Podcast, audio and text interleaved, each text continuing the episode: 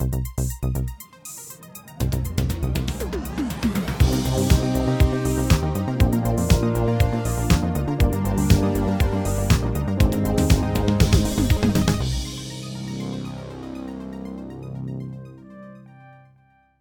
und herzlich willkommen zu der Episode 180 vom, 180 vom Outcast. 80, dann ist viel einfacher. Ja, 180, ja. Yeah. ja. Genau, 180 Grad Wende, du hostest heute. Nein, es ist, äh, genau, es ist wieder warm heute, darum äh, bin ich ein bisschen, ein bisschen geschmolzen, aber das ist okay. Ähm, wir, haben, wir sind wieder das Zweite übrigens, der Marco, hoi. Hoi, Sally. Ja, ich. Ähm, wir haben zwei Kinofilme gesehen, die wir werden besprechen, und zwar The Father und The Mauritanian, wo wir ja dank dem Trailer wissen, dass man das The Mauritanian sagt. Mhm. haben wir festgestellt letzte Woche. Und ich habe Mortal Kombat nachgeholt und dann haben wir im Ketchup hinten raus gibt es dann noch die beiden Fisch, die japanischen Fischfilme, äh, Fish Story und Ponyo. Hast du noch etwas anderes geschaut? Genau, ich habe noch den Schweizer Dokufilm Zuversicht gesehen.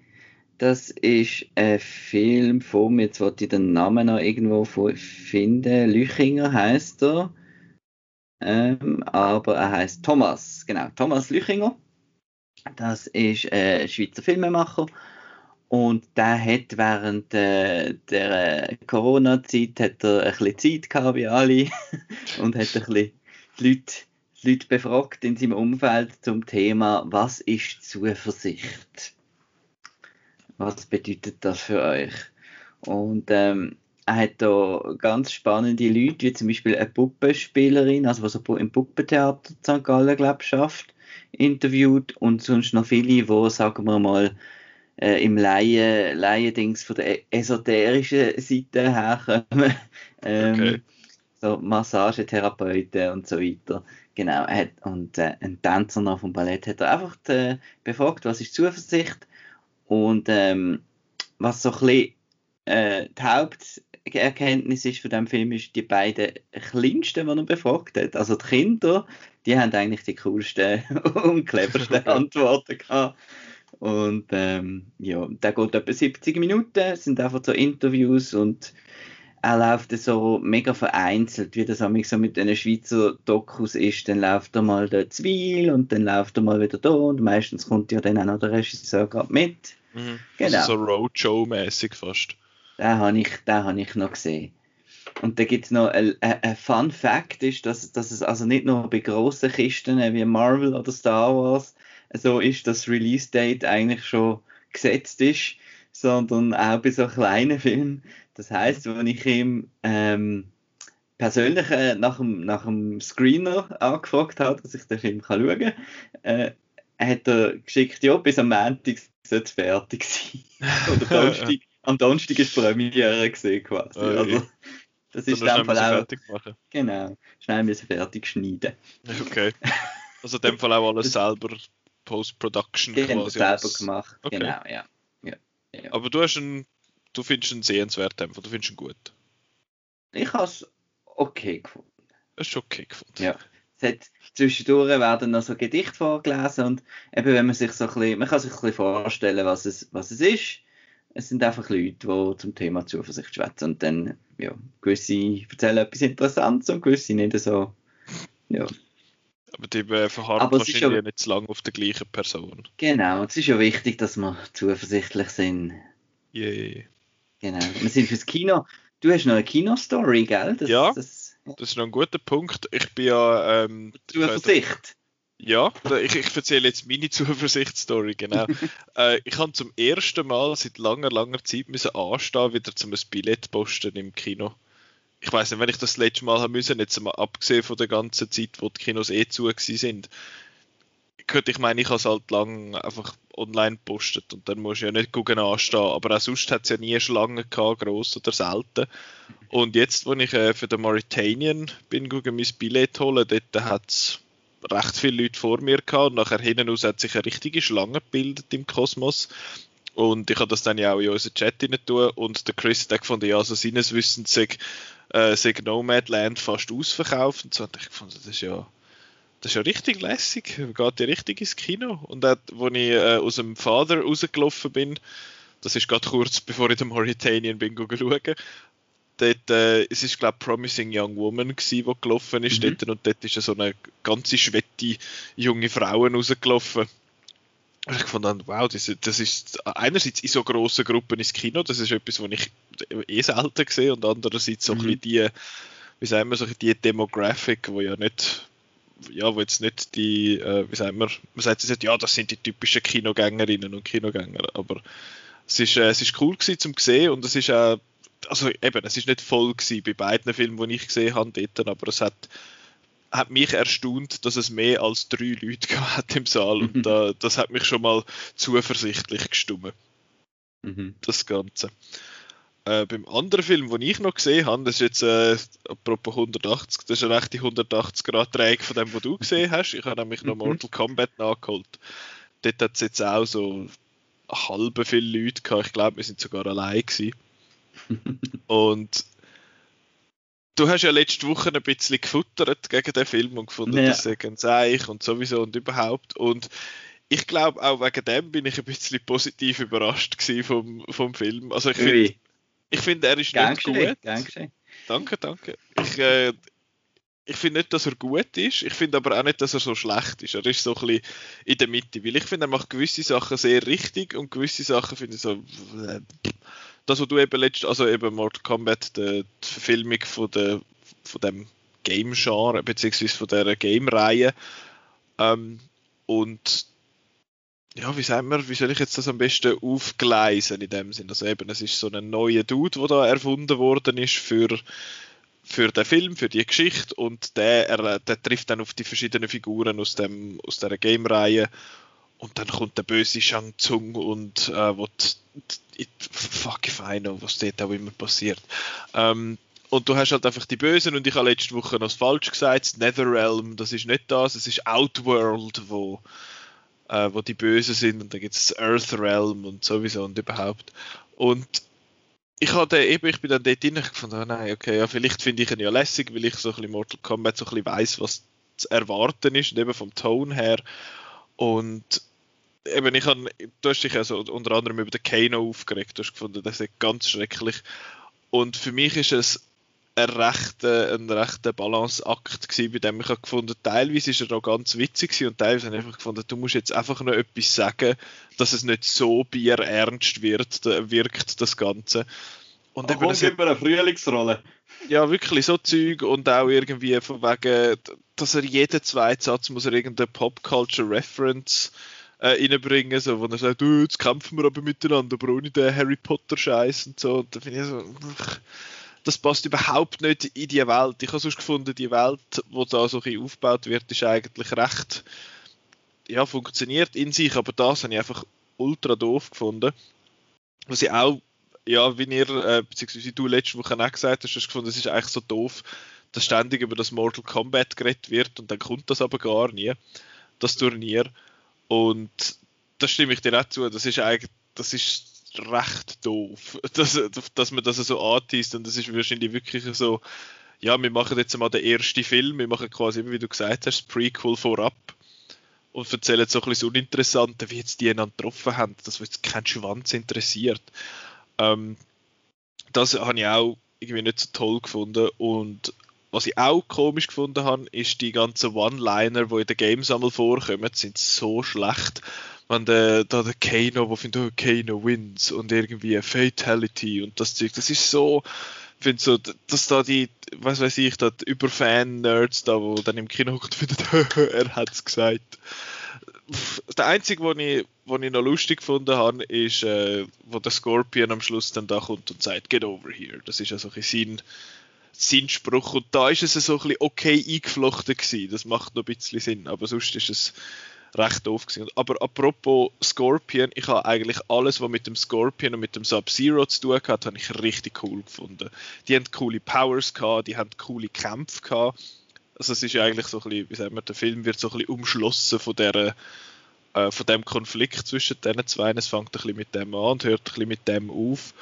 Und das ist alles richtig cool gewesen. Ich habe das Sub-Zero als, als Bösen in dem Sinne recht geil gefunden. Vor allem dort am Anfang, wo er so auftaucht, also in der Neuzeit und dann so Eishageln lässt auf all das Zeug und so ein bisschen etwas hat wie der, wie heißt der, der, das ist jetzt natürlich eine tolle Referenz für dich, Marco, der, der Night King von Game of Thrones ist also einfach so eine, so eine Macht, wo du findest, so scheiße, ich weiß gar nicht, was machen gegen den und ihn habe ich wirklich, wirklich lässig gefunden und du hast dich auch ja noch so ein bisschen, also nicht aufgeregt, aber du hast gefunden, die Gore-Momente sind so ein bisschen, ein bisschen komisch gewesen. Und ich habe gefunden, sie sind eigentlich recht cool, aber sie sind ein bisschen komisch verteilt. Es ist, es ist eigentlich relativ lang, ziemlich zahm und dann plötzlich halbieren sie eine und dann findest du, wow, okay, woher? Und nachher geht es dann so ein bisschen, geht's dann so ein bisschen steiler bergauf mit diesen Gore-Sachen. Aber ja, und ich, ich habe es sonst eigentlich okay gefunden. Ich habe gefunden, er sieht recht okay aus. Ja, Outworld ist wirklich nur so ein äh, Lion King Felsen, wo die Leute draufstehen und sagen, wir sind im Fall die Bösen. Und auch das, da, wie sagt man, die, die, dort, wo sie trainieren, das ist auch einfach ein so ein, äh, ein so ein, so ein Sandkasten und irgendwie so ein, ja, so ein Dings hinten. Also ja, es, es ist jetzt nicht super, äh, super toll dort durch, es hat, eben, es hat nicht so viele coole Schauplätze, finde ich. Es ist einfach so, so ein die zwei Orte und sonst ist es einfach irgendwo ein bisschen dunkel und ein bisschen schäbig. Und ein paar von den Kämpfen habe ich nicht so toll inszeniert gefunden. Die sind so ein das ist das, wo ich sowieso allergisch darauf reagiere, mit dem Verschnittenen und, und irgendwie man weiß gar nicht wirklich, was läuft. Und darum habe ich eben auch das vom Sub-Zero und dem Scorpion cool gefunden, weil dort hat man gemerkt, dort sind zwei dran, die wo das auch können. Weil ich meine, der Sub-Zero ist gespielt vom, jetzt fällt mir gerade der Name natürlich nicht ein. Aber äh, das, ist ein, das ist wirklich einer, wo, wo das Martial Arts Zeug voll im Griff hat und hat auch schon bei Filmen mitgespielt vom ähm, Timo Gianto, wo wir auch schon besprochen haben, da The Night Comes For Us und so. Er heißt Joe Taslim natürlich. Ich kann nicht den vergessen. Ähm, von dem her, ja, es ist, ja, er ist nicht toll das stimmt schon, aber ich finde ihn auch jetzt nicht so abgrundtief schlecht. Ich würde gerne jetzt mehr sehen von der von dem Mortal Kombat, aber äh, ob wir das überkommen, das wird sich dann noch zeigen. Aber Und du ja. hast dich noch speziell noch auf, auf, auf äh, das Techno-Thema gefreut. Ja, das ist mega Wie hast komisch. Du das eingesetzt gefunden? Also ich habe es cool gefunden, dort wo am Schluss der Scorpion dann kommt, dort äh, wird es so ein bisschen angetönt. Wo das, das dann, dann, dann, dann, dann, dann, dann, dann. Ja, ja. Genau. Das ist schon, das ist schon noch cool gewesen, was dann halt im Abspann gelaufen ist. Ja, das ist, das ist glatt gewesen, aber es ist irgendwie ein, ein anderer Mix gewesen, als ich jetzt einmal gehört habe. Oder es ist einfach komisch abgemischt gewesen im Song. Ah, haben sie noch eine Single dazu gemacht? Ich glaube es, ja, wo es auch das, wo, der, wo auch alle Namen noch einmal durchsagen und so.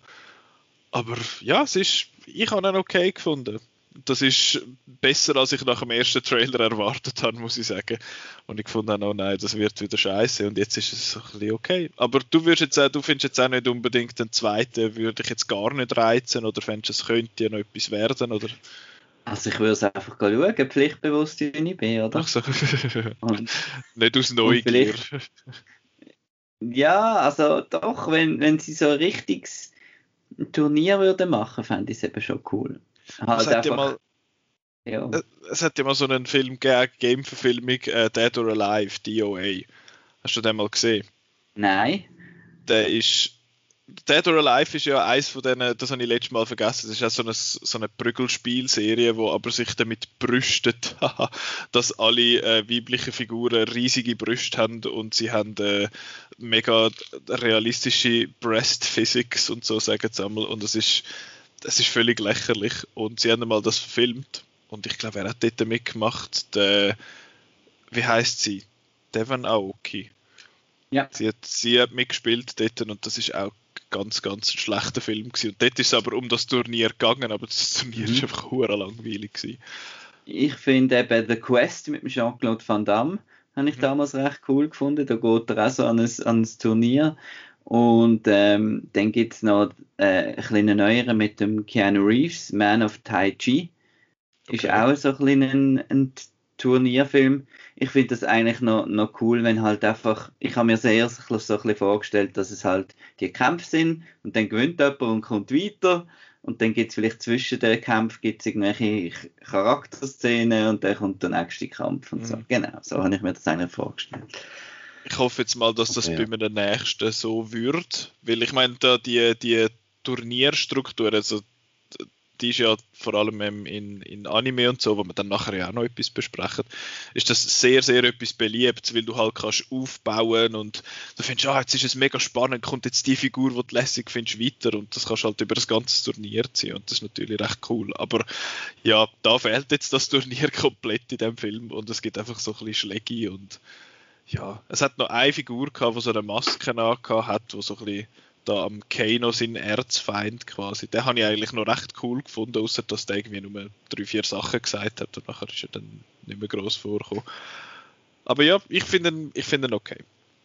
Jetzt könnt ihr auswählen über den okay Dokufilm über Zuversicht oder den okay Actionfilm über äh, genau. brückelnde, seltsame Leute können schauen. Ähm, aber jetzt kommen wir zu einem Film, wo glaub du und ich, wo wir uns einiger sind als bei Mortal Kombat, mhm. und zwar bei The Father. Yes. Willst du schnell erzählen, um was es geht?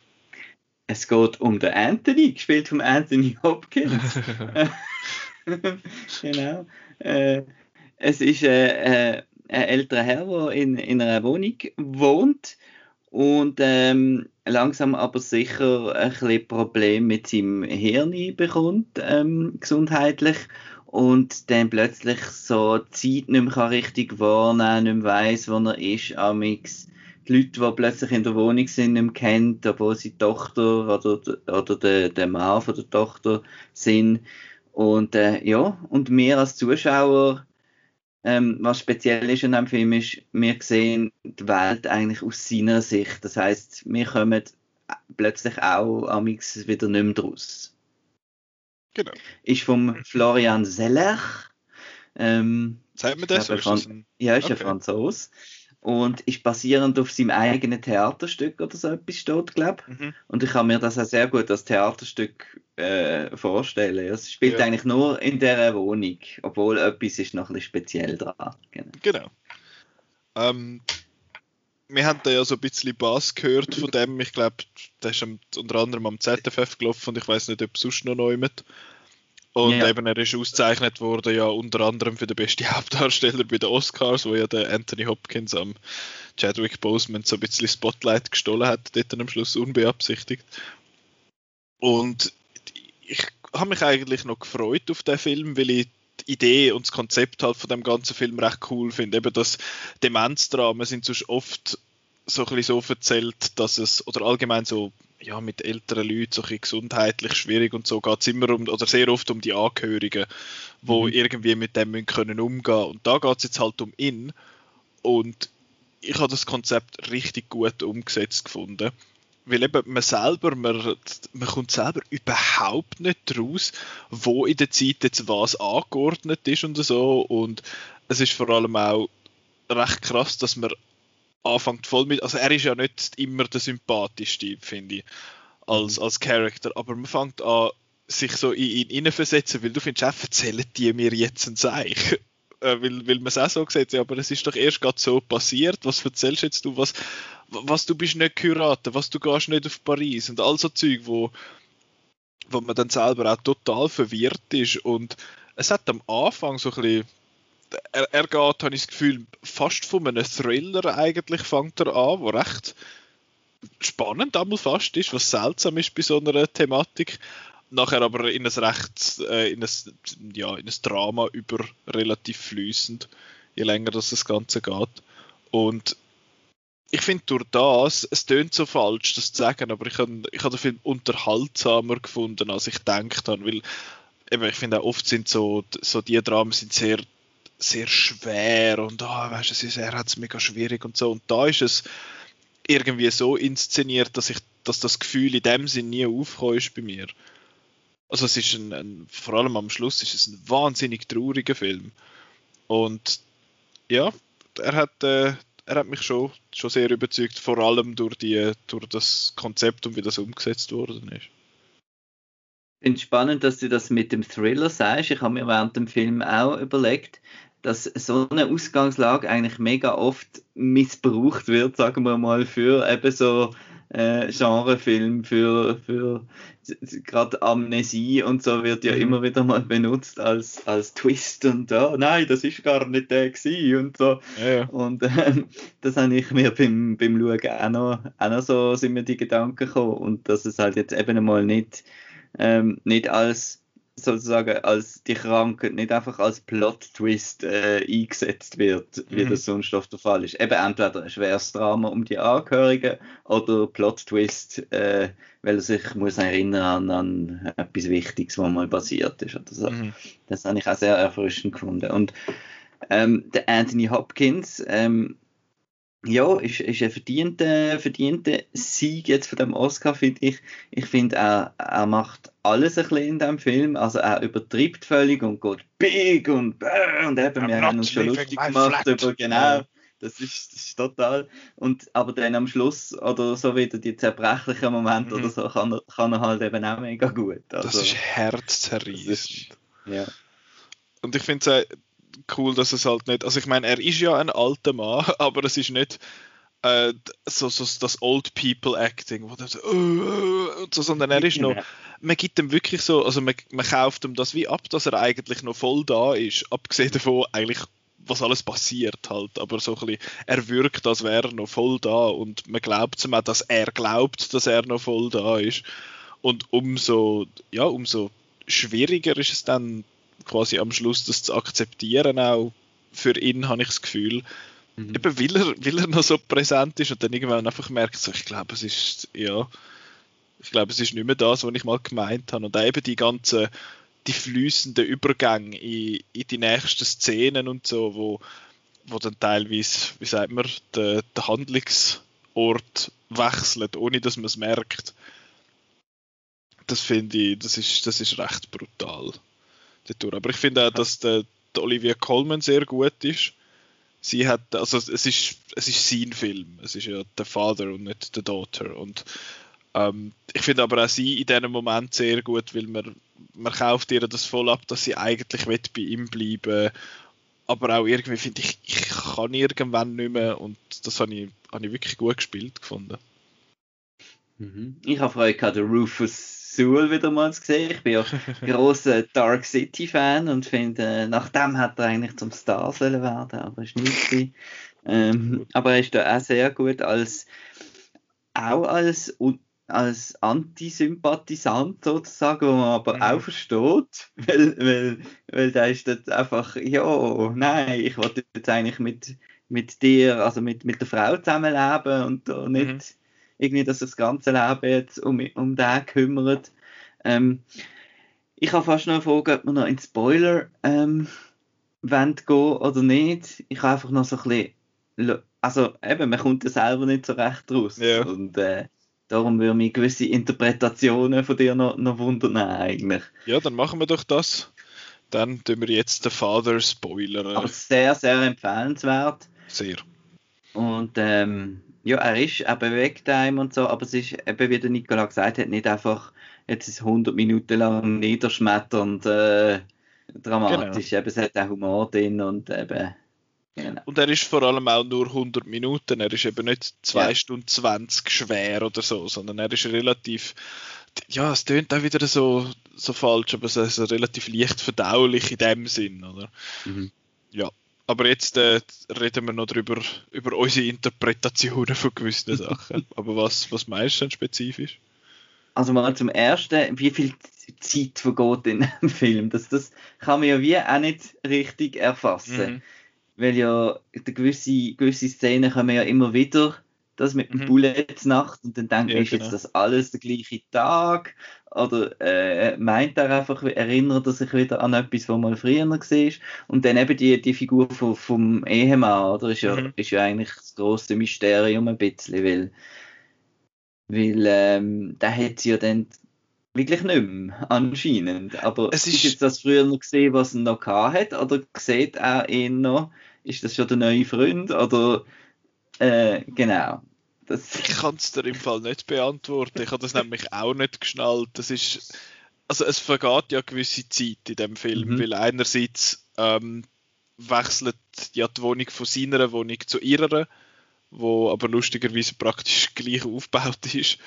Ähm, mhm. Und ich habe dort eben zuerst, also das wird ja nur eigentlich zuerst, ich habe das Gefühl, das erste Mal merkt man das, was plötzlich eine andere Küche ist.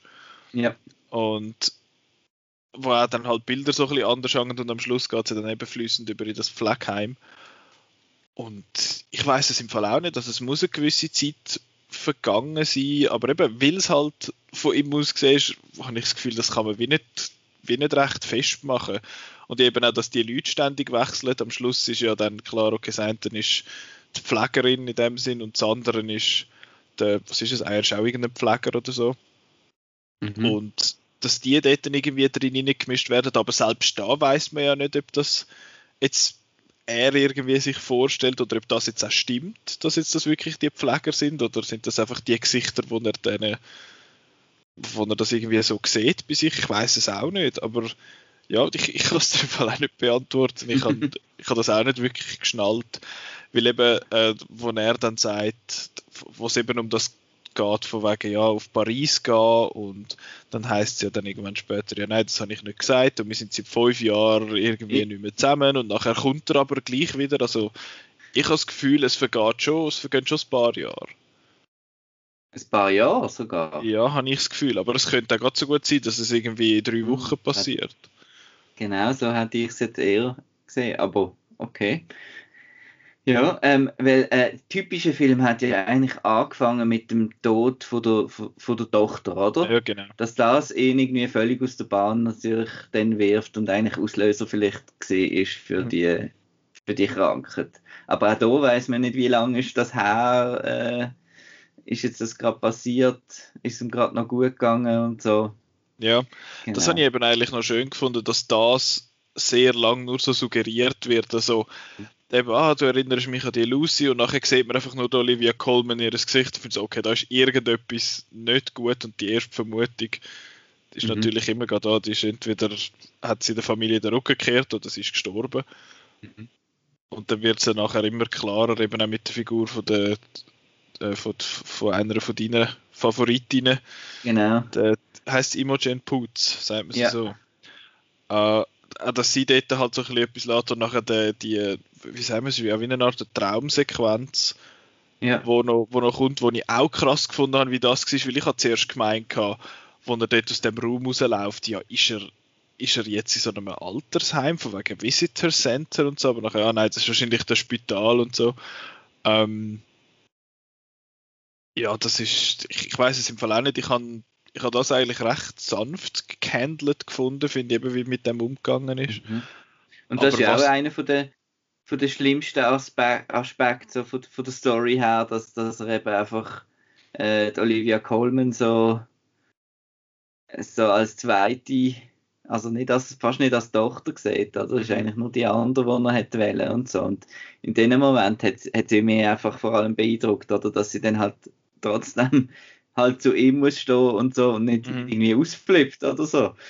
Und vor allem äh, eben, wenn er sich ja wieso nicht recht unter Kontrolle hat, hat man das Gefühl, dass er der Pflegerin oder der Spitex-Frau quasi sagt, ja, die andere ist schon immer meine Lieblingstochter und so Zeug und die andere und äh, eben der Olivia Colman, die Anne, äh, dass sie sich dann weiterhin halt so um den kümmert. Aber das ist ja so ein bisschen halt die der Clinch, wo dann halt drin bist, so, es ist mein mhm. Vater, ich muss mich kümmern doch um den und andererseits so, ja, aber was, was wollte ich dann noch machen? Von dem her, ja, ich habe das, ich habe das gut gehandelt gefunden, aber eben wie das, wie das mit der, was der, der Unfall mit der Tochter dort, äh, mit der anderen mit ihm gemacht hat, das ist, wie so vieles in dem Film, habe ich das Gefühl, mhm. so ein mhm. bisschen up to interpretation, oder? Aber das ist ja cool, ja. Also ja. ich bin, ich habe den Film während dem Schauen habe ihn einfach nur, nur gut gefunden, sehr gut. Mhm. Am Schluss durch und so. Aber so, er ist geblieben irgendwie. Das ist so ein bisschen das. Also ich habe ihn im Nachhinein wie nochmal ein bisschen besser gefunden. Okay. Ich, mich hat's dann, für mich hat es so das Ganze geschlossen, mein Eindruck in dem Sinne, eben ganz am Schluss, wo er dann mhm wie so ein seinen Breakdown halt hat und finde so, okay, scheiße, das ist, das ist, jetzt hat er quasi realisiert, mehr oder weniger wahrscheinlich, was mit ihm passiert ist. Oder was, ja, was er, was er für eine Krankheit hat. Und Aber wir müssen recht, sagen, äh, wir sind auch gerade direkt nachher in anderen Filmen rein. Vielleicht ist es darum, ist er dann erst nachher wieder gekommen. Also der das Vater ist dann beim, beim Heimgehen habe ich dann wieder an Vater ein bisschen mehr gedacht. Genau. Okay. Ja, das ist, ich muss sagen, ich würde es nicht empfehlen, nach dem gerade nochmal einen Film schauen und schon gar nicht den, den wir nachher besprechen. Ja. Das ist eher nicht zu empfehlen. Nehmt euch eine Abendzeit für den. Aber ja, von dem Fall von unserer Seite beiden äh, Empfehlung. Die Review von Chris ist auch sehr, sehr positiv gewesen. Ich meine, er hat sie geschrieben. Ähm, ja. ja, darum der Vater könnt ihr schauen, läuft überall in der Schweiz im Kino. Genau. Und der, wo wir nachher sind, schauen, ist einer, wo irgendwie so ein bisschen. Das ist einer, den ich so ein bisschen am Rande auf dem Radar hatte. Aber irgendwie immer so gefunden, so, das tönt jetzt so nach so einem Film, das könnte jetzt in beide Richtungen gehen. Wir reden mhm. von Mauritanian, by the way. Und das ist es, nach einem, nach einem Demenzdrama sind wir übergegangen in ein, wie sagen wir Folter, Folterdrama, was auch immer. Also es geht dort um den Mauritanian, den Mohamedou, wie die das immer schön gesagt haben, der, der Amerikaner, der Mohamedou Old Sahali. Slahi, Salahi. Ja, gut. So hat ja. er geheißen. Der ist, äh, der ist in Mauritius die Also Mauritius und Mauretanien, ist das gleich oder bin ich doof? Ich, bin im, Fall nicht, nicht, ich bin im Fall nicht rausgekommen. Aber auf jeden Fall ist der. Das ist, nein, Mauretanien ist etwas anderes. Das ist in Eben. Afrika, genau. Gut. Neben Mali und Algerien. Genau, also im, im Norden. Nordafrika dort. Genau, und der ist, äh, der, der ist dort äh, gewesen und dann vom äh, von, von den Amerikanern quasi abgeführt wurde und ins Guantanamo Bay, Bay geschickt bzw. gesteckt wurde äh, unter Verdacht, dass er quasi so ein der Drahtzieher war von dieser ganzen 9-11-Geschichte, dass er da äh, irgendeine so eine Schläferzelle hat irgendwo in Hamburg und dass er da Kontakt hat direkt zum Osama Bin Laden und dann hat man ihn dort reingesteckt ohne Prozess, ohne irgendwelche Beweise, einfach mal so provisorisch, wie das bei Guantanamo ja, glaube ich, bei praktisch allen äh, Inhaftierten so ist. Und dann geht es um zwei Parteien, einerseits die von der Jodie Foster und der Shailene Woodley, wo sagen wir, unabhängige so, solche Menschenrechtsanwälte sind in dem Sinn. Und wo sich der Fall annehmen und finden, das kann ja nicht sein, dass der, dass der jetzt dort äh, eingesperrt ist. Und die andere Seite ist die von Benedict Cumberbatch, wo quasi die Gegenseite auch von dem Fall ist, wo sagt, ich will, dass es, dass der quasi muss sterben oder dass der bestraft wird dafür, dass für was, für das, also, was er allegedly gemacht hat. Und andererseits ist auch noch ein persönlicher Grund, weil ähm, er hätte offenbar jemanden rekrutiert, wo nachher sein, also an Benedict Cumberbatch in der Figur seinen Kollegen umgebracht hätte und dann schlussendlich ins, äh, in das in Südturm hineingeflogen ist. Genau. Das ist die Ausgangslage von dem Ganzen. Und ich habe immer wieder so ein bisschen mich an The Report erinnert gefühlt, wo mhm. letztes Jahr am ZFF gelaufen ist mit dem Adam Driver und ich muss sagen, ich hätte eigentlich noch gerne den Adam Driver da in der Rolle von Benedict Cumberbatch gesehen. Ähm, aber also, es ist. gerade den Elephant in the Room, oder? Der Benedict Cumberbatch äh, soll aufhören, irgendwelche Rollen als Amerikaner anzunehmen. Ich habe es im Fall am Anfang also. seltsam gefunden und irgendwann habe ich gefunden, es ist nicht mehr so schlimm. Was mich mehr gestört hat, ist, was er mit seiner Stimme macht. Dass er so, yeah. äh, dass er so ein bisschen also auf äh, Jeff Bridges, der U-Tief, mumbling. Ja, aber das so macht er bei Doctor Strange, tönt er auch so komisch. Ich weiß auch nicht, also, mir hat es auch nicht so gepasst. Ich, ich, muss sagen, ich habe mir mit der, nach, äh, nach einer gewissen Zeit die Sache einfach ein bisschen daran gewöhnt. Mhm aber was, was das eben da, quasi so eine Art Vocal Fry, wo er macht, also äh, das ist, weiß auch nicht warum. Und wenn wir bei den Schauspielern gerade schon sind, ich finde es so lustig, dass Shailene Woodley aussieht wie ein Ries neben der Jodie Foster, aber Jodie Foster ist einfach winzig. Die ist irgendwie 1,55 Meter groß oder so. Ähm, und ich habe natürlich ein bisschen Freude, ich habe immer ein bisschen Freude, wenn ich den Zachary Levi sehe, einfach halt aus meiner Chuck-Vergangenheit, obwohl jetzt mittlerweile ist er, glaube ich, so ein bisschen, ja, so ein bisschen seltsam religiös irgendwo drum. Aber ich habe immer Freude, ihn zu sehen und vor allem in einer Rolle, vor allem je länger das es geht, äh, wechselt, also wie sagen wir, hat seine, kommt so ein bisschen aus, was seine Figur gemacht hat und was die so ein bisschen denkt. Und das habe ich recht interessant gefunden, als ähm, ja, wenn man so ein bisschen weiss, was der Zachary Levi sonst so castet wird, wenn man jetzt schon Sam schaut zum Beispiel. Ähm, aber ja, dann hätten wir den mal, aber ich finde, er, wo der titelgebende Mauritanian mhm. gespielt hat, ihn habe ich wirklich der, mega gut gefunden. Tahar, der, Tahar Rahim. Der kennt man den aus etwas schon. Ähm, genau, der ist äh, hochgelobt worden, schon hat der César gewonnen für beste Hauptdarsteller in dem Gefängnisfilm. Jetzt muss ich mir schnell helfen. Ist es ein Prophet? Das gibt's ja. Ja, genau, ein Prophet. Ja. Genau, und vor allem, es ist halt äh, based on a true story, das steht auch am Anfang und true ist noch fett geschrieben, also ist das wirklich also wahr. Und am Schluss sieht man dann halt die echten Leute noch so ein mhm. bisschen mhm. und ich finde ich habe das Gefühl, er hat den recht gut porträtiert im mhm. Sinn von sein, so sein Charme, wo, wo der Mann so hat. Eine verschmitzte, genau. Einfach so einen, eigentlich so einen, einen totalen lebensfrohen Mann, wo, wo aber auch dort also ein extremes Talent hat, eben, dass der in, in, relativ kurzer Zeit sich ja dann selber angefangen hat, verständigen auf Englisch mit all diesen Leuten und so.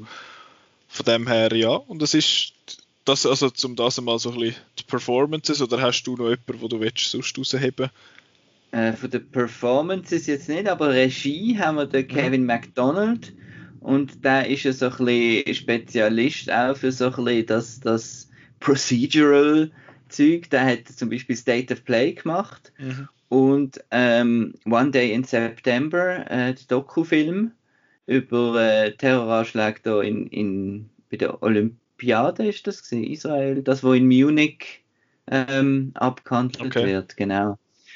Ähm, ja, und er ist da wirklich, äh, glaube sehr ein, ein Fact-Check-Mensch.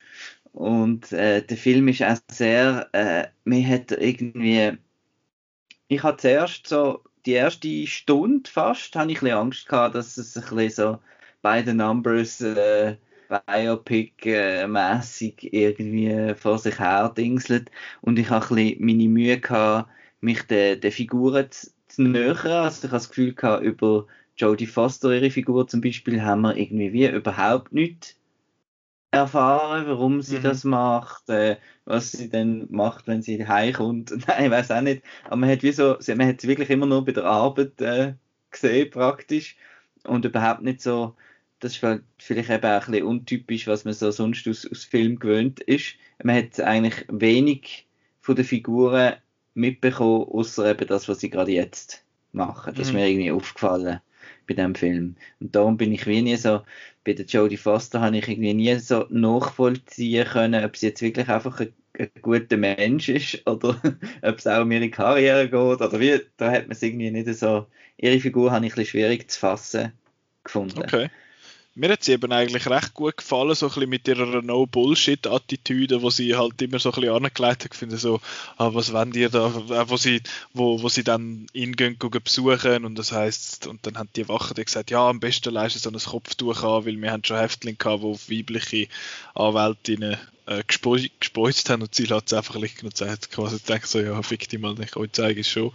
Und ich habe das an ihr einfach sehr mögen und ich habe mhm. sie dann einfach dann so abgekauft. Ich fand, es ist wahrscheinlich einfach wirklich humanitär. Ich habe jetzt das nie so groß in Frage gestellt, muss ich sagen. Von dem her habe ich mit ihr nicht so Mühe gehabt. Ich habe mit dem äh, Benedict Cumberbatch mehr Mühe gehabt am Anfang. Ja.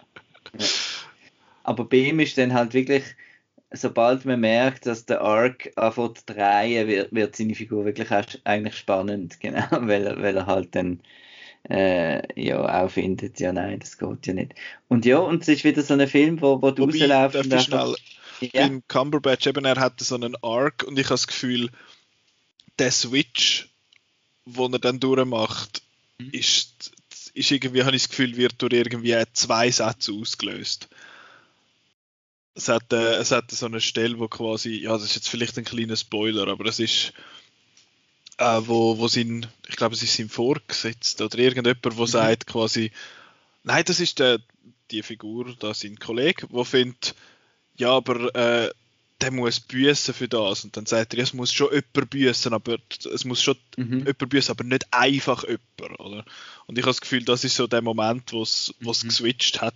Es hat sich so ein bisschen angebahnt, aber ich habe das Gefühl, dort ist es dann ein bisschen schnell gegangen. Aber ich habe die Szene mit die beiden Gesprächsszenen zwischen dem und der Jodie Foster habe ich sehr cool gefunden. Vor allem die erste, dort, wo sie dem, äh, was sagt sie irgendwie, Gefängnis, ja, anyway, dort halt. Und das hat mich so ein bisschen in einem ganz anderen Kontext und äh, weniger, weniger spannend in dem Sinn, aber es hat mich so ein bisschen an Heat erinnert, wo, yeah. wo die beiden Seiten einfach einmal zusammenhocken und, und mhm. schwätzen miteinander. Und Jane Lynn Woodley muss einfach warten, immer voraus, habe ich gedacht. ja, das habe ich aber auch gedacht. Eigentlich hat sie gesagt, sie geht nur schnell etwas holen und ja. dann nachher. Ja.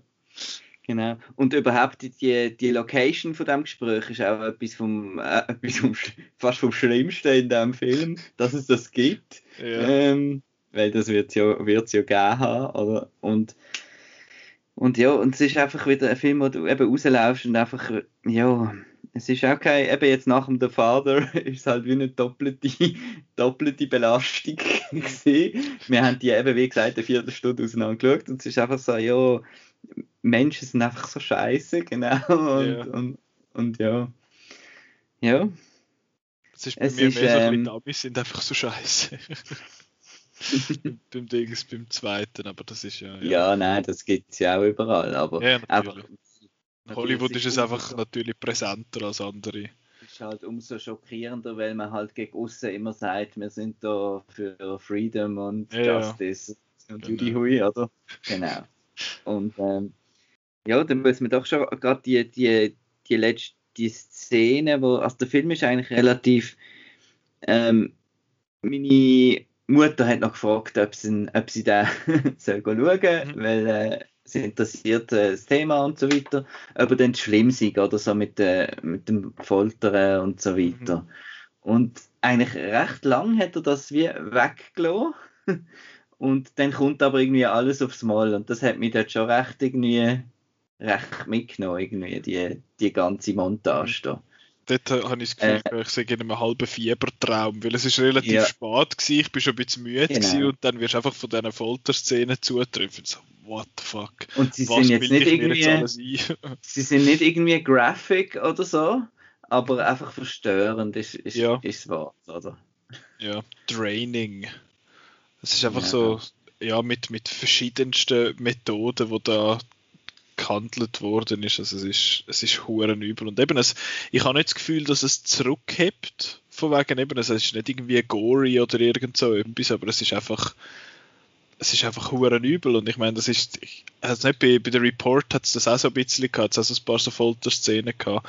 Ich habe jetzt aber was mir an dem jetzt ein bisschen besser gefallen hat als bei der Report, ist, dass es so ein bisschen weniger bürolastig ist. Es geht ein bisschen mehr, es hat ein bisschen mehr interessante Parteien dabei, wo, wo um das, was jetzt geht. Und vor allem hast du beim Report geht es vor allem einfach um den Adam Driver, der das ins Zeug macht.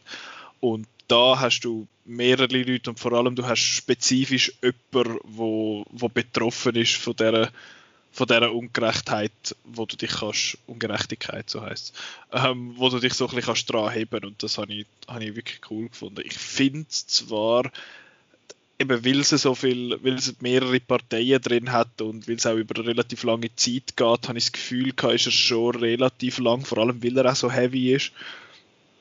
Und es hat dann so ein bisschen angefangen, so ein bisschen sich lang anfühlen, finde ich. Und es hat dann aber gegen den Schluss kommt halt wieder weißer Text auf auf äh, schwarzem Hintergrund und dann hat es dort ein paar Sachen, wo ich so, what the fuck? Mhm. Wo, äh, ja, wenn man das jetzt googelt, dann findet man das sicher raus. Aber ich habe das, das ist gerade nochmal so ein, ja. so ein Ginky Spy gewesen. Mhm. Wo, wo Und dann auf der anderen Seite wieder, wenn man sieht, wie äh, der Mensch jetzt wirkt, obwohl er das durchgemacht hat, mhm. oder? Das ist ja dann also das, was einem so anrührt, oder? Dass der irgendwie, das finde es sieht mir oft in so Geschichten, oder? Dass die dann noch können, irgendwie äh, eine Art Vergebung äh, mhm. fühlen. Das ist so etwas Unglaubliches, was ich überhaupt nicht kann, kann nachvollziehen oder? Ja. Das, ja. Das ist schon krass. Und das ist, ähm, was ich noch will sagen wegen der Jodie Foster, wie, warum dass mir ihre Figur dann auch sehr sympathisch worden ist, wo sie das gesagt hat, von wegen, ja, in ein paar Jahren äh, wird man da in Guantanamo werden da die, die Kreuzfahrtschiffe werden da mhm. halten mhm. und die Leute laufen da durch und finden, oh, ist sicher mega schlimm gewesen und so. Mhm. Und wo sie das so einfach quasi schwarz auf weiß präsentiert hat, für so, fuck, ja, das stimmt. Das wird wahrscheinlich früher oder später mhm. dann einfach in eine Touristenattraktion. Alcatraz anschauen. Genau, also, genau. Ja. Das ist schon, ja. eben, das ist das, das, das Amerikanische von wegen, äh, ja, alles irgendwie so von wegen never forget und never forget. Und ich meine, wenn du heute noch wahrscheinlich, ich bin jetzt schon lange nicht mehr in New York gewesen, aber wenn du heute noch gehst, es garantiert überall so, so Shirts, die du kannst kaufen und oh, never forget und bla und so. Aber ihre eigene Vergangenheit, wenn sie quasi die, wie sagen wir, Convicts sind, dann das wird einfach easy unter den Teppich gewischt, so von wegen Sklaverei, oh ja, das ist schon nicht so les gewesen, aber das äh, Never Forget, das gibt es dort nicht. Mhm. Aber ja, ich finde es ein, ein, guter Film. Man muss, eben, man muss gegen den Schluss so ein paar Folterszenen aushalten können. Aber sonst ist er relativ, ja, ich würde jetzt nicht sagen trocken in dem Sinn, aber es ist halt eine schwere Materie, die du jetzt nicht irgendwie einfach kannst umsetzen, habe ich das Gefühl. Aber ich finde, er ist gut gemacht, er ist gut gespielt. Ähm, ja, finde ich sehenswert. Ja, ich bin auch eher, eher überrascht gewesen, eigentlich, denn dass es äh, doch, also ich habe jetzt keine Längen zum Beispiel dann gesehen, okay. ich habe eigentlich relativ kurzweilig gefunden, ist auch wieder ein blödes Wort, aber ja. äh, genau, also es ist, ist gut umgegangen sozusagen. Äh, mir hat eigentlich eben eigentlich nur der, der Benedict Cumberbatch Batch ein, bisschen, ein bisschen genervt, aber ja. Einfach, dass man dann, ja, ja, ich finde es einfach ein bisschen, ein bisschen komisch castet. Das stimmt. Und ja. auch eine Empfehlung von unserer Seite, schauen vielleicht nicht die zwei Filme, die wir besprochen haben, nochmal nacheinander. Schauen sie separat. lernen, genau. lernen von uns. Schaut lieber Ponyo dazwischen. Genau. Jetzt haben wir äh, wieder eine 180-Grad-Drehung. Wir gehen von zwei ultra schweren Thematiken zu zwei japanischen ähm, Fischfilmen. Äh, wenn wir in dem Fall mit äh, Ponyo anfangen. Mir ist gleich, ja. Dann fangen wir mit Ponyo an. Das ist ein Anime vom Hayao Miyazaki aus dem Jahr 2008, wo ich überrascht war, als ich das nachgeschaut habe, weil ich das nicht gewusst dass der so neu ist. Ich habe gemeint, das ist ein bisschen älter. Ja. Aber ja, es geht um die titelgebende Ponyo, wo, ach, jetzt kommt es schon, sie ist äh, so, ein, so ein Fischli, ein Goldfischenart mit einem menschlichen Gesicht und sie äh, haut dann quasi ab und geht an Land, und also beziehungsweise findet sich dann an Land wieder. Und dort trifft sie dann auf den Soske, das ist ein, so ein kleiner Bub, der in so einem Dörfli wohnt, wo ähm, ja, so an der, wie sagen wir dort, am Meer halt gerade direkt. An der Küste. An der Küste, genau. Und der findet sie dann und fischt sie raus. Haha, fischt sie raus. Und der kommt dann äh, der kommt dann aus, dass sie irgendwie kann schwätzen und sie hat irgendwie seine Wunde geheilt und er findet dann, ah, die ist mega toll und das ist jetzt mein Haustier. Und dann bei einem Unfall geht sie quasi wieder zurück ins Meer und er ist total traurig. Und sie findet dann aber, ah, ich will aber zu dem Soske zurück, der ist mega cool. Und geht dann zurück und wird dann langsam aber sicher so ein bisschen zum, zum Mensch, aber halt für gewisse Opfergaben in dem Sinn. Und dann hat es noch einen, einen bösen Mann, wo, wo im Dings, also so ein ja, also es ist aus der, aus der Sicht von der Protagonisten habe ich das Gefühl, ist er schon der Villain. Er ist nicht ja. per se böse, aber äh, es ist der, der böse Wicht quasi, wo, wo in dem Meer lebt und immer wieder versucht, sie zurückzuholen. Und dann hat es noch die, die alte Frauen und so. Aber ja, das ist, es ist ja. schwierig, finde ich, um das, ja. um das beschreiben, weil das ist ein Rechtschaos, der Film. Ähm, und äh, er ist auch, äh, äh, genau, also er erklärt seine Mythologie nicht wirklich. Mhm. Hast du, du hast ihn schon mal gesehen vorher, gell? Ja. Also dann erzähl mal, wie hast du ihn dann jetzt mal gefunden und wie hast du ihn jetzt gefunden, wo du nochmal geschaut hast? Jetzt mal habe ich gefunden, äh, er ist ein bisschen, äh, ein bisschen bubig Also eher ein etwas für, für, für kleinere und so. Und habe gefunden, ja, ist aber herzig und so, ja, ja. Und heute habe ich, ähm, ich habe erst gerade ähm, Spirited Away wieder geschaut. Und ähm, darum habe ich jetzt auch so ein bisschen den Direktvergleich, also von der einfach von der Miyazaki-Welt, wo einfach alles irgendwie magisch und gespässig und skurril ist. Und da hat mir besser gefallen das mal. Ähm, haben super gefunden, haben sehr schön gefunden. So eben die skurril wie die, die lebenden Wellen, die dann so hu, hu, machen und so. Das ist irgendwie ziemlich komisch.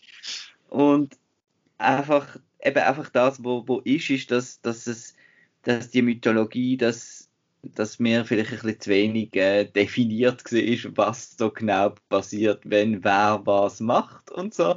Und dass ein Fünfjähriger schon kann schwimmen und so Sachen. Und, ähm, genau, aber einfach äh, rein einfach visuell und der Score. Und ich finde Lisa eine super Figur, also Mutter vom, vom kleinen Bub, dass die eigentlich so ein bisschen eine ist, die ein bisschen selber anpackt, genau. Und ja, nein, ich finde es ein sehr schöner poetischer Film. Uh, uh grosse Worte. ich habe ihn, äh, eben, ich habe ihn ja logischerweise beim Ketchup habe ich ihn zum ersten Mal gesehen und ich habe ihn ich habe ihn sehr herzig gefunden. Ich muss sagen, es ist nicht mein Lieblings Ghibli, weil von der, also es gibt ja einerseits recht viel und ich habe jetzt zum Beispiel Kikis Delivery Service hat mir jetzt mir jetzt besser gefallen. Es ist ja auch so, auch so ein bisschen Küstenstadt und ähm, ein Kind, wo so ein bisschen magische Kräfte hat und so, aber sonst hat es nicht viel gemeinsam. Aber ich finde, ist der, der, der Zeichnungsstil ist recht interessant, weil es wirklich halt so von Hand zeichnet, so mit Farbstift äh, Hintergründe hat, wo sehr schön sind. Ähm, mir hat das, mich hat jetzt das eben nicht so gestört, dass die, wie sagt man, dass die Mythologie nicht so definiert ist. Es ist einfach, es passiert einfach so ein bisschen. Es kann sein, dass jetzt das einfach der Bub ist, der so ein bisschen verträumt ist. Hui, Entschuldigung. Ähm, und es, aber eben, es passieren auch einfach irgendwie Sachen. Ich habe aber gleich das Gefühl, dass das irgendwie durchdenkt ist. Ich meine, das, das hat sich für mich so ein bisschen gezeigt, ganz am Anfang, wo sie eben mit dem Auto da in das Altersheim slash in Kinski gehen, wo es dann irgendwie gerade noch bei dem Schiff müssen unten durchfahren, bevor das dann dort reinfährt. Und ich habe das Gefühl, das wirkt so eine Welt, wo irgendwie, wie so eine Welt, die irgendwie durchgeplant ist. Und von dem her, sobald das dann gefallen ist, habe ich irgendwie gefunden, dass das wirkt, wirkt schon echt. Und nachher haben sie dann irgendwie, was jetzt die Ponyo alles kann und was nicht. Das ist das, was dann der Plot halt gerade so ein bisschen gebraucht hat. Ähm, Wieso sie am Baby alles zu essen wird geben? du, ich weiß es auch nicht. Ähm, und dann will sie, dass sie mega schnell alles lernt und so, aber du, das ist jetzt so. Und, und Hühnerbein hat sie zwischendurch. Hühnerbein und Hühnerhand. ähm, und ich fand es noch lustig gefunden, das ist ja ein bisschen, ich habe so ein bisschen Parallelen gesehen zu Luca, wo wir äh, letzte Woche besprochen haben. Und es geht ja dort auch um so eine Fischperson, die an Land geht und dann so ein bisschen damit umgeht. Und das ist auch für mich so ein bisschen der Vergleich, dass, dass es bei Luca ist es immer relativ ich sage jetzt mal realistisch bleiben. Sie steht da und dann gehen sie da und sie essen Pasta und sie finden Vespa lässig und das ist da und da. Das ist einfach das, was ich an diesen Anime-Sachen einfach so schätze, dass die einfach überhaupt kein Skrupel haben, zum völlig über Bord zu gehen mit all diesen mit all diesen Ideen, die sie einfach haben. Ich meine, du hast Spirited Away erwähnt, wo einfach so da das, wie sagen wir, das Onsen, wo sie ja drin sind, in dem sind das das Badhaus oder whatever. Das ist so, dort hat so viel so Zeug drin, wo nicht wirklich relevant ist für die Geschichte, aber es ist einfach dort, weil es irgendwie cool ist und weil es irgendwie äh, für die Ästhetik hilft. Und ich finde jetzt auch da eben wie die, wie die verschiedenen Figuren aufgebaut sind und wie sie dargestellt sind und so. Ich habe alles sehr cool gefunden. Es ist, äh, eben, es ist mehr ein Kinderfilm als viele von seinen anderen, habe ich das Gefühl. Und ich finde es auch noch interessant, dass er so ein bisschen, er hat ja viele so ein bisschen Umweltthemen, die er in seine Filme mhm. einbaut, der Miyazaki, und da ist es jetzt halt so ein bisschen der mit der Überfischung und so, wo, äh, wo so ein bisschen am Rande äh, so ein bisschen erwähnt wird, aber ich habe jetzt nicht das Gefühl gehabt, dass das da seine, wie sagen wir, die erste Priorität gehabt hat bei der ganzen, bei der ganzen Geschichte. Aber es ist etwas, wo, wenn man das, wenn man das einmal sieht, dass er sehr oft so, ein so Sachen hat, eben, ich meine, Princess Mononoke ist ja auch so, so etwas, wo er sehr fest so ein bisschen mit der Natur und so. Und das habe ich eigentlich noch schön gefunden, aber ja, es ist, es ist ein, ein gemögiger, angenehmer, herziger Film mit herzigen Figuren und mit einem glatten Song am Schluss und so. ja, der ist ähm, super. und ich finde einfach halt, dass die, das Küstendörfli, ich finde das einfach auch cool. Also, da habe ich so, so lässig designt auch gefunden. Ich finde es schade, hat man nicht mehr von dem gesehen. Es spielt ja relativ viel irgendwo auf dem Wasser oder so oder halt bei ihnen die Und ich hätte gerne eigentlich noch ein bisschen mehr gesehen von dem, von dem Dörfli, aber sonst tipptopp. Auch wie das Layout, wie die Straße dort eben dorthin geht und so, das mhm. ist alles sehr cool.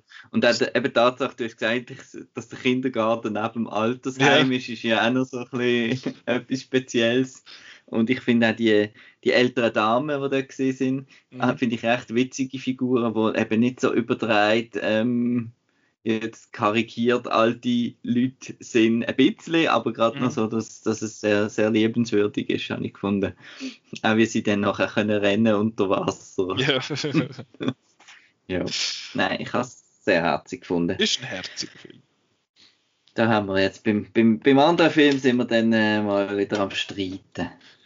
Das ist, äh, das ist, es ist ein schwieriger Film. Also nicht Ponyo. Ponyo ist ganz ein einfacher Film. Ja. Äh, von dem her, den könnt ihr schauen, wenn ihr möchtet, auf Netflix oder sonst irgendwo. Jetzt der zweite. Das ist einer, der von der Petra ist kommt. Petra nicht da? Ja, und da geht es um Fish Story. Fish Shoe Story. Und das ist auch wieder ein Film, der schwierig ist zu irgendwie erzählen, um was es geht. Es sind wie so, äh, also das, ein Meteorit kommt, kommt, auf die genau. Erde und äh, also ist in, im Anflug und bald sollte irgendwie die Welt kaputt gehen. Alle sind schon irgendwie in die Höhe geflüchtet, zum Mount Fuji oder was auch immer, mhm. weil es dort vielleicht der Tsunami nicht bis dort rauf kommt.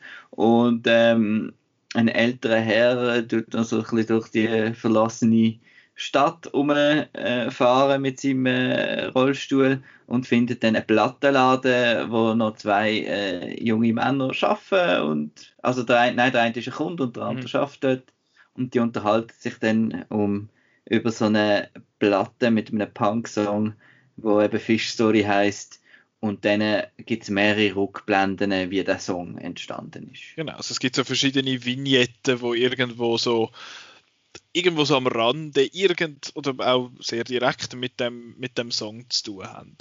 Und es steht ja so ein bisschen, die Tagline ist glaube ich irgendwie für Punk-Song Could Save the World oder irgend so etwas. Und ich würde jetzt einmal sagen, einerseits, wir gehen Full Spoiler von Anfang an, dass wir über den können schwätzen Was ich aber vorab will sagen, ich finde, es ist ein schwieriger Film ich, äh, der Film ist 110 Minuten lang. 100 Minuten lang habe ich ihn irgendwie nicht so gut gefunden. Ähm, und ich weiß jetzt nicht, ich habe das Gefühl, dass der steht und fällt mit den letzten 10, 15 Minuten. Ähm, wenn einem das dann nicht genug ist, um den Rest irgendwie aufzuholen, dann, ja, dann ist es wahrscheinlich eher ein, ein, ein ungenügend und sonst ist das ein genügend und ich glaube, da das, da unterscheidet sich unsere Meinungen. Ja. Ähm, genau, darum jetzt voll Spoilers von Fish Story. Einerseits mal das erste, ich finde den Punk-Song, den sie haben, ich finde den recht cool. Mir hat der, es ist jetzt nicht so Punk-Punk halt, wie man das nachher irgendwie dann in den, äh, in den 70er und so anfangen hat kennenlernen, aber sie sind ja auch vor den Sex Pistols gewesen, nicht wahr? Es wird immer wieder erwähnt. Ähm, ja, das habe ich wollen erwähnen. Ich finde das sehr ein cooler Song. Und, aber eben, ich meine, wir müssen über das Ende schwätzen, weil bis dort an habe ich gefunden, was, ist, was läuft? Was, was ist eure Absicht? Was wollt ihr genau hören? Vom, also was, was, was wollt ihr mir sagen? Das, das, das scheint jetzt so ein Unterschied zu sein. Ich habe das auch nach dem Ende noch gefunden. Ich habe eben gefunden, also, nach dem ist auch Ende, völlig random dann, und ist jetzt, ist jetzt das soll jetzt so das der große, äh, die große Folge von Zufällen sein, für das habe ich das lame gefunden. Also, für mich hat das sorry, eben voll also, funktioniert dann am Schluss. Ich fand, okay, I get it. Eben, dass dann eben, es fängt ja an mit dem Song, der entsteht und warum das jetzt dort die Minute Pause ist, weil der mhm. andere da irgendwie Scheiß geschnurrt hat und sie findet, ja, ja, komm, wir lassen es, lässt eh niemand, scheißegal. Und dann der andere lässt das irgendwie auf dem Heimweg und weil er ja dann auf dem Heimweg dort die Stille ist, hört ja der Schrei von dieser Frau wo er die dann geht, retten und nachher kommt er mit der zusammen. Die haben, äh, die haben einen Sohn zusammen, der Sohn rettet dann das Mädchen und das Mädchen hockt dann nachher in das, Spa das Space Shuttle, wo dann hilft quasi der Armageddon-eske Mission zum den zum ah, Meteorit. Das ist so ein Seich gesehen mit den Bruce Willis und Armageddon und nein, ja mal. Die können ja auch über das schwätzen, das gibt es ja, ja, ja. auch, die Filme.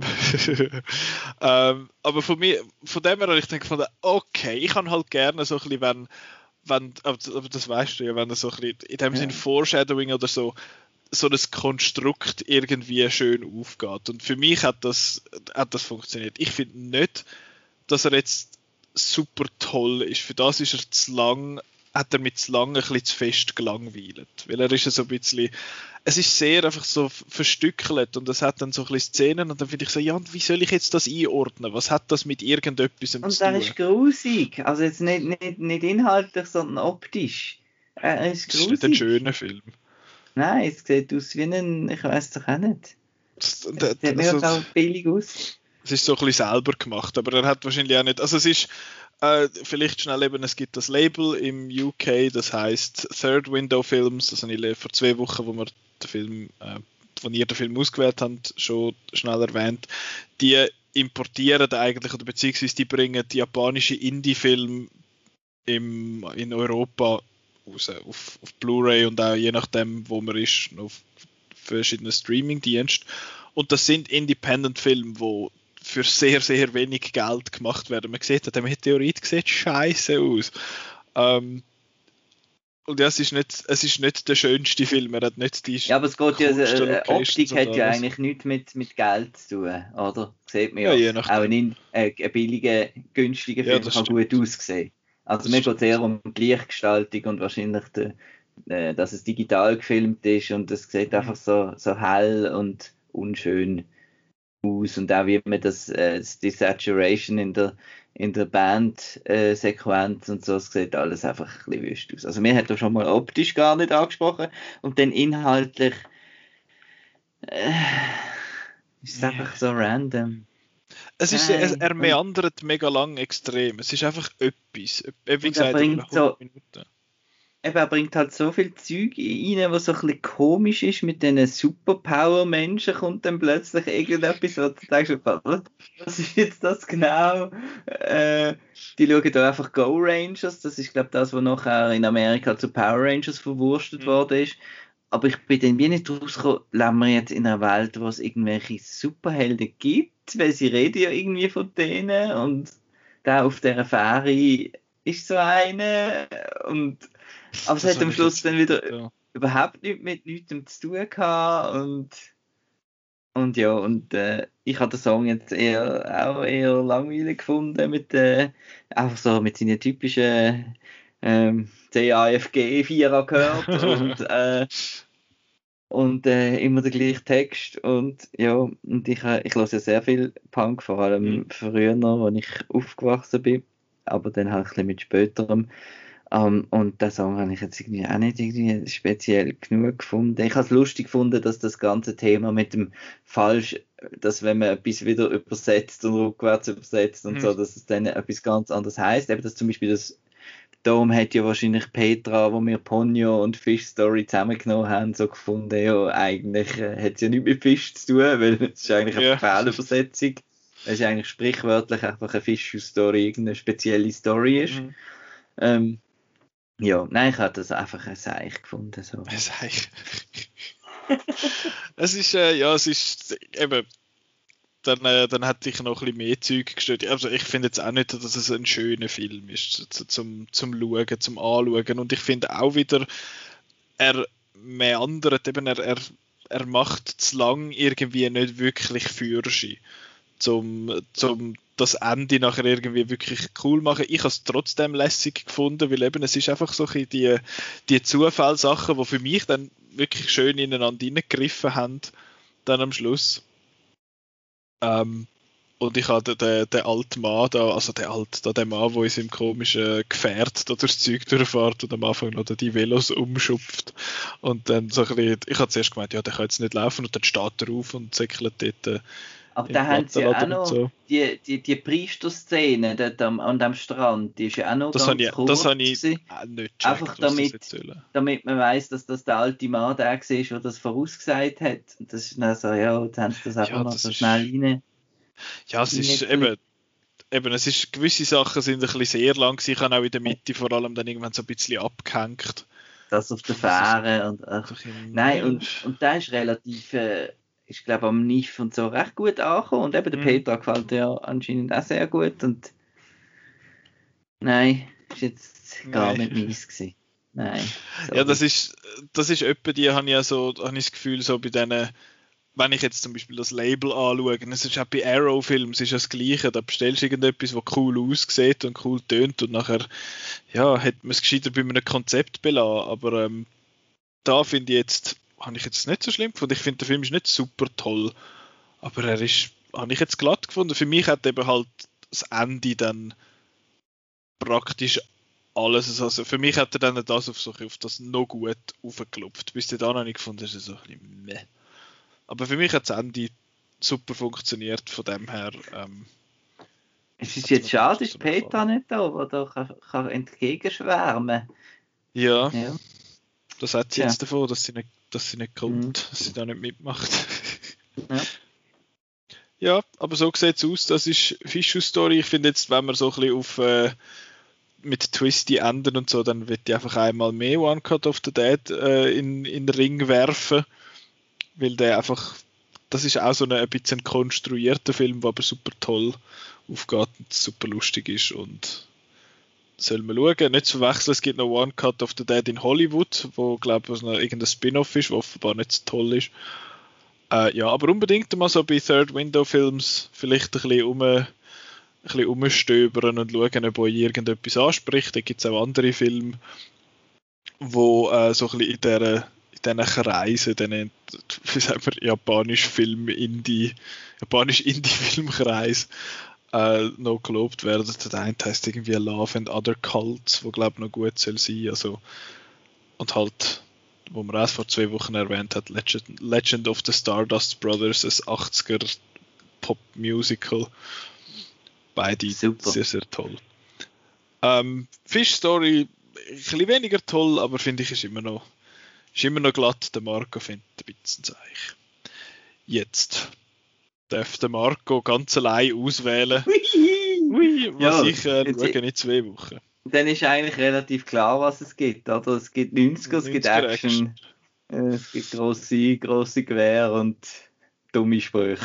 äh, nein, nicht so viel dumme. und laute Leute. genau. Und äh, ein Film von Roland Emmerich. Ich habe einen vom Emmerich bei mir auf der Liste. Mhm. Wo viele nicht so in sein, äh, in sein Övre reinnehmen. Vielleicht. Okay, ich tue gerade mal schnell halt schauen. Ah, ich habe im Fall. Ein Frühwerk ist. Also ich habe im Fall noch gedacht, dass der kommt. ich habe heute, hab heute nämlich zwei rausgerührt, also die zwei, die ich geschaut habe auf der Liste. Ich ja. das stimmt ich habe ja Universal Soldier auf der Liste. Wann kommt das der von Marco mal? Und äh, da ist er, Film aus dem ja. Jahr 1992. Ähm, ist also ein von meinen Wetten das Filmen. Also ich habe ja früher noch immer Wetten das geschaut bei den Großeltern. Ja. Und die haben ja oft eben so Stargäste halt gehabt und die haben relativ viel äh, Ausschnitt gezeigt aus diesen Filmen, was sie, was sie dann quasi beworben haben. Ja. Und die sind dann natürlich für einen, für einen zehnjährigen Bub ist das natürlich also ein Blick in eine verbotene Welt gesehen, da einen Ausschnitt aus äh, Universal Soldier äh, dürfen zu schauen. Und äh, so bin ich dann schon im Voraus gehypt worden, dass ich dann vier Jahre später endlich mal das Video neu von jemandem auslehnen und äh, hat mich nicht enttäuscht damals. Ähm, muss sagen, Schön. ich habe ihn nicht mehr gesehen, ja. seit Ich habe ihn nicht mehr gesehen seit der Jugend. Ui. Also es ist auch für Okay. mich ein spannendes Ketchup. Jean-Claude Van Damme und Dolph Lundgren. Genau. Und die Tagline auf Letterboxd ist The Future has a bad attitude. Ich weiß nur noch, dass sie einen Staudamm durchbrennen und dass er, glaube ich, aufhört rauchen. okay, gut. Ja. Äh, ja, Universal Soldier, der läuft streaming-technisch, kann man den auf Prime Video schauen, im, äh, im Flatrate quasi, oder sonst kann man äh, verschiedenen Orten Rakuten oder iTunes kann man den mieten, wenn man den möchte schauen.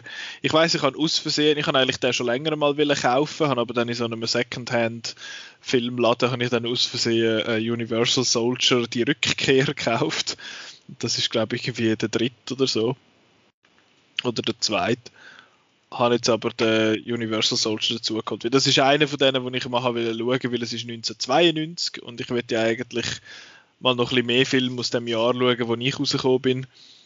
Ähm, zum so bisschen, ich finde das immer noch interessant, um so ein bisschen zu schauen, was, was haben die Leute jetzt mal lässig gefunden. Was ist- sind so ein bisschen gewesen von, von dieser Zeit. Ich meine, wenn du heute schaust, ist es immer irgendwie Filme von heutzutage, die Bösen sind entweder irgendwie, was weiß ich, Terroristen oder es ist ein KI oder ein Tech-Konzern oder so Sachen.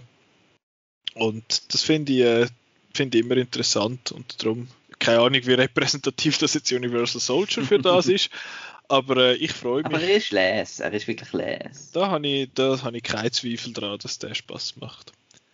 Ja, das ist äh, das Ketchup für in zwei Wochen.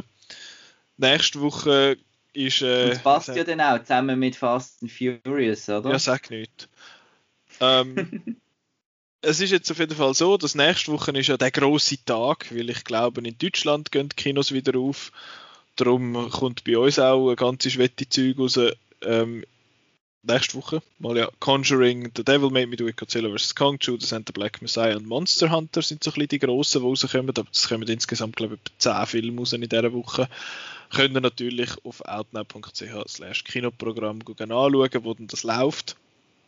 Und die Woche drauf, dann, wenn wir eben Universal Soldier besprechen, kommt Black Widow raus, es kommt Fast 9 raus, es kommt Minari raus und äh, Sniff ist auch gerade vorbei, apropos Fish Story. Ähm, also in zwei Wochen gibt es wahrscheinlich äh, leicht verlängerte Folge. Aber jetzt schauen wir mal, was dann kommt. Aber ja, das wär's. Uns kann man hören. Punkt. Ja, auf, auf, auf äh, Spotify, auf Soundcloud, auf Apple Podcasts, Google Podcasts und halt ähm, überall so ein bisschen dann Outnow folgen auf der Social Media Plattform von deiner Wahl. Facebook, Twitter und auf Instagram. Ja, das wär's. Danke vielmals fürs Zuhören. Gute Woche und bis nächste Woche. Tschüss! Adieu miteinander.